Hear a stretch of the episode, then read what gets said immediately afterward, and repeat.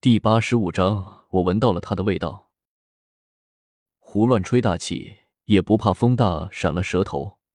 云望尘望着群情激愤的魔道中人，忍不住笑了起来，开口道：“就是杀上流云宗，我倒要看看他们这些邪魔外道有没有什么希望在这一次活下来。”聂小七满腔怒火全都泄到了这些魔道中人的身上，开口怒声的说道。你们看，那个元朗要炼化那只龙了。风问道是十分的八卦，依然一脸期盼的望着元朗，开口问道：“你们说他们能不能成功啊？”废话，当然不能了。云望尘和聂小七一脸鄙视的向着风问开口骂道：“元兄，你只要将自己的法力顺着这个虎口探进去，来控制这个虎，他会引导你完成一切的。当然了，你如果不能吸收龙力。”则有可能被这个湖吸干的。竹九阴向着元朗一脸好心的提醒道：“哼！”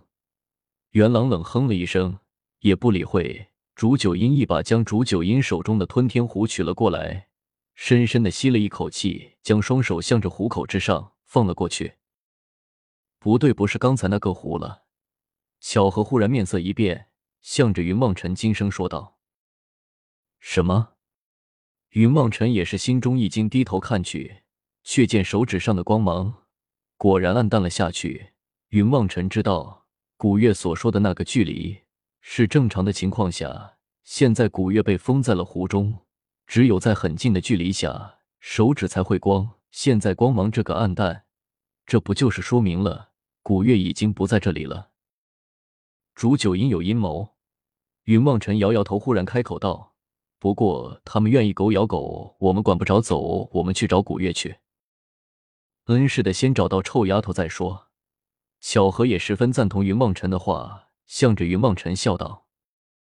云梦辰也不和慕容雪他们说，只是一个人猫着腰，向着后面转了进去，心中暗道：古月一定走不远，竹九阴肯定舍不得将一条龙放远了。云望尘在背后的院子里旅寻不获，心中不由得焦急了起来。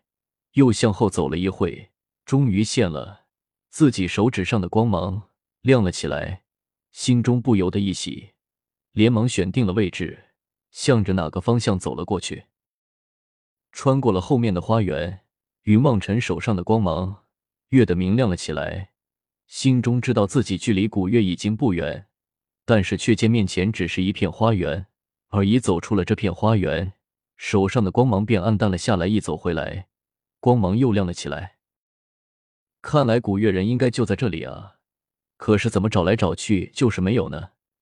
云梦辰有些纳闷了起来，低下头，向着巧合开口问道：“我怎么知道这里的气息也没有古月的？难道说被隐藏的这么好吗？”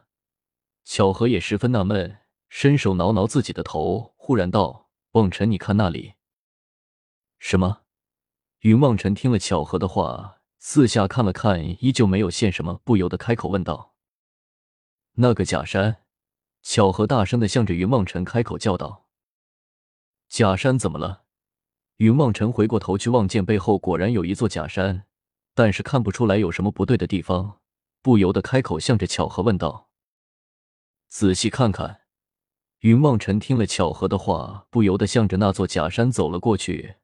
果然，在假山的背后现了一个仅容一人通过的狭小的入口，不由得赞叹道：“有你的这么隐秘的地方，你都看得到。”别废话了，我猜想，臭丫头应该就在这下面，可以下去看看。小何想了想，对着云望尘开口说道：“嗯，应该是的。”云望尘点点头，一侧身向着假山背后的那缝隙之中闪了进去，只觉得眼前一黑，什么也看不清晰，不由得说道。巧合，给我弄个火把出来，这里什么也看不见。弄个火把岂不是什么都被看出来了？你是来救人的，你就生怕人家不知道你来了，还是怎么的？巧合有些郁闷的向着云梦尘开口说道：“这个，那我看不见怎么走？”云梦尘也郁闷的了起来，向着巧合开口抱怨了起来。这么黑，我就不信他们不用光的。等我们能看到的时候，再灭了火把，不就好了吗？现在这样实在走不了啊！你放心，我来给你指路。”巧合忽然向着云梦辰笑了起来，开口说道：“你能看得见？”云梦辰有些不信的向着巧合问了一句，说道：“废话，魔界的人向来不怕黑暗。”巧合的话说的豪气冲天，语气之中充满了自豪得意的，向着云梦辰说道：“为什么？”云梦辰随口向着巧合问了一句，可是过了良久都没有听到巧合的回应，不由得又一次开口道：“巧合，你怎么了？”因为魔界是没有阳光的。巧合的声音有些低沉的传了出来，向着云梦辰轻声的说道，语气之中。竟然已经带上了一丝的哽咽。很少见你有这么伤感的时候啊！云望尘虽然有的时候依旧对于巧合的一些行为不满，但是心中却是已然将他当做了自己人来对待的。如今见了巧合伤感，忍不住开口向着巧合劝慰了起来。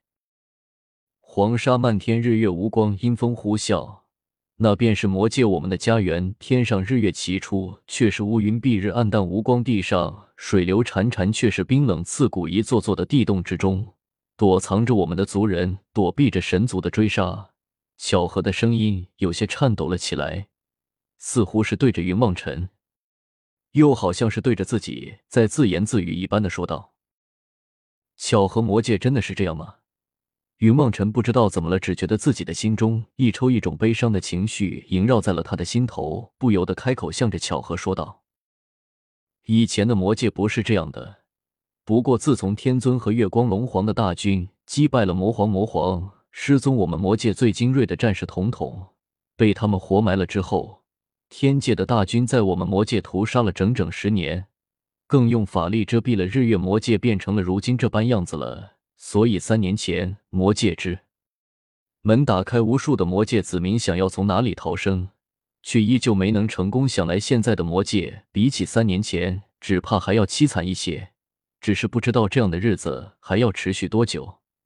小何叹息了一声，说道：“天界的大军为什么要屠杀你们的百姓呢？打败了魔皇还不够吗？”云梦辰有些纳闷的开口问道：“除恶务尽。”他们就是这么说的。